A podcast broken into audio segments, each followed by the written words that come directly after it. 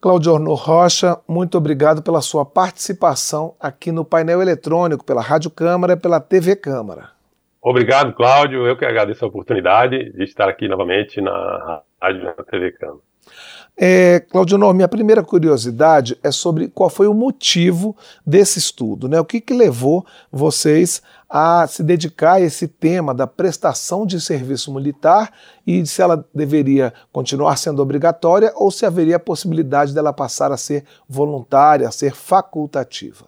Pois não, na, na nossa área esse assunto é recorrente, né? Porque é a área de segurança pública e defesa nacional. E, naturalmente, a dos nossos trabalhos eles se originam da demo, um trabalho autoral, o, o mesmo havendo a demo, eu desenvolvo o estudo com um pouco mais de profundidade, justamente para que o, isso subsidie as decisões do parlamentar. É, e nesse caso, é, quais são os argumentos favoráveis e quais são os argumentos contrários a que o serviço militar passe a ser voluntário? Esses argumentos já são esgrimidos há muito tempo, né? inclusive em outras proposições que já existem a respeito, em opiniões né, de especialistas na, na mídia, jornais, etc. E eles se resumem a seguinte: quanto ao serviço militar voluntário, é, e já existe um contingente suficiente de é, alistados voluntários para serem incorporados às Forças Armadas. Portanto, não haveria necessidade de ser obrigatório. Né? Um outro argumento é que, é, sendo voluntário, isso não interferia no, no, projeto pessoal de cada cidadão, né?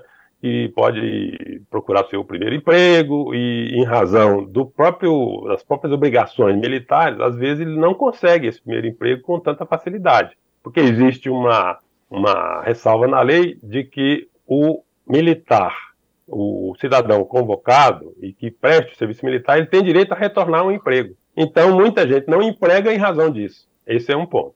Para a questão do serviço militar obrigatório, é, as, as, considerações são de que, se fosse voluntário, só as classes é, socioeconômicas iniciais é que prestariam serviço militar.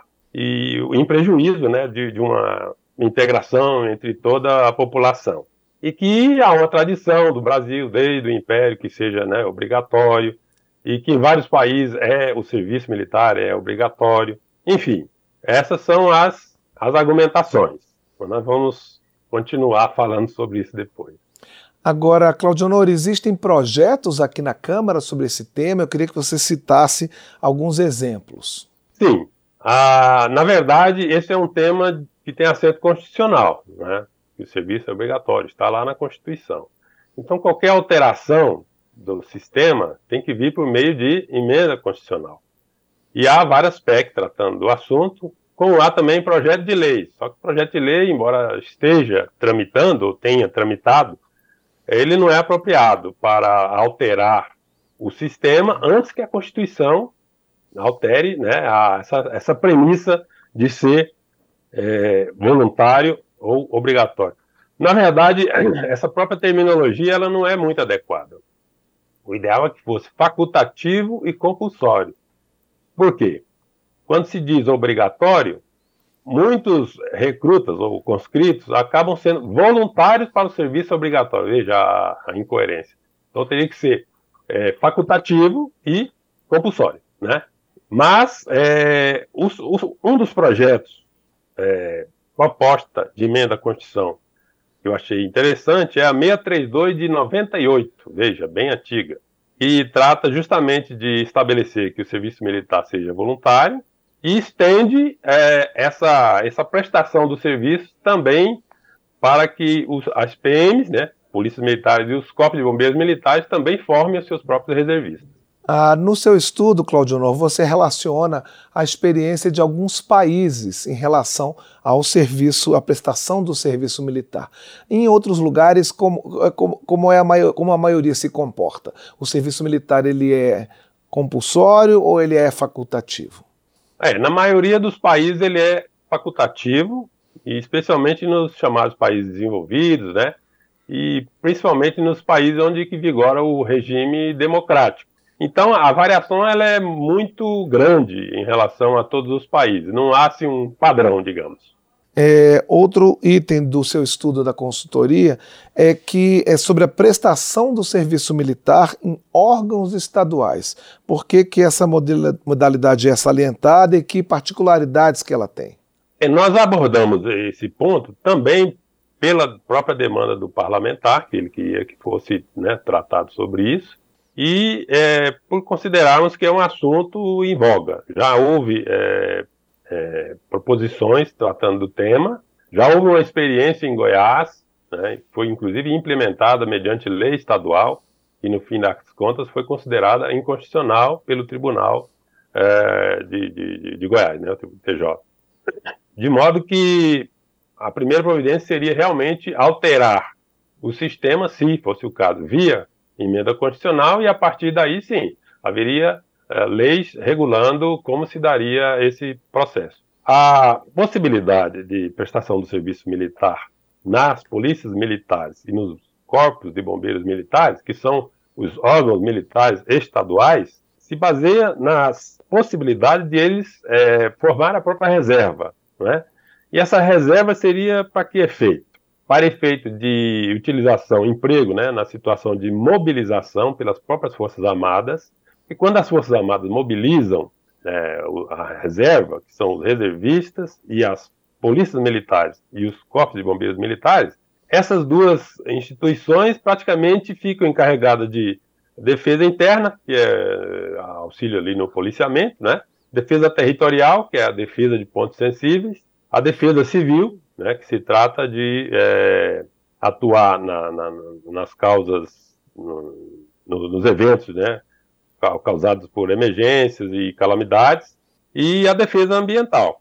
Uma outra hipótese também de mobilização seria nas situações de emergência constitucional, estado de defesa, estado de sítio, intervenção, e indo além, talvez até nas, nas, nas GLOs, né, que é, é, são, são atividades das Forças Armadas, mas que podem ter o emprego das forças auxiliares, que são PM e bombeiro, justamente porque eles são considerados reserva do Exército.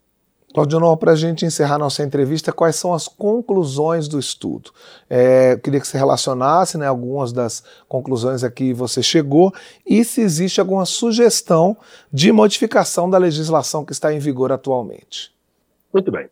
Eu estabeleci, estabeleci não, né? Elaborei um, um digamos, um decálogo no, no, no, estudo com, com essas, justamente essas sugestões do que poderia ser considerado numa eventual alteração. Uma delas, naturalmente, é que tem que ser por via de emenda constitucional. A partir daí viria, então, a legislação infraconstitucional, certo? Outra seria a, que a, o, o, o modelo de prestação de serviço militar facultativo é uma possibilidade que não pode ser simplesmente descartada por tradição, ou seja, qual for outro argumento. É, é possível, porque hoje o que acontece atualmente é cerca de 10% dos alistados é que são incorporados, ou seja, vão servir, vão prestar o serviço militar inicial, 10%. E desses 10%, a grande maioria é de voluntários. Então, o que poderia também constar da, da lei que regulasse o tema é que determinadas funções ou qualificações militares de difícil formação pudessem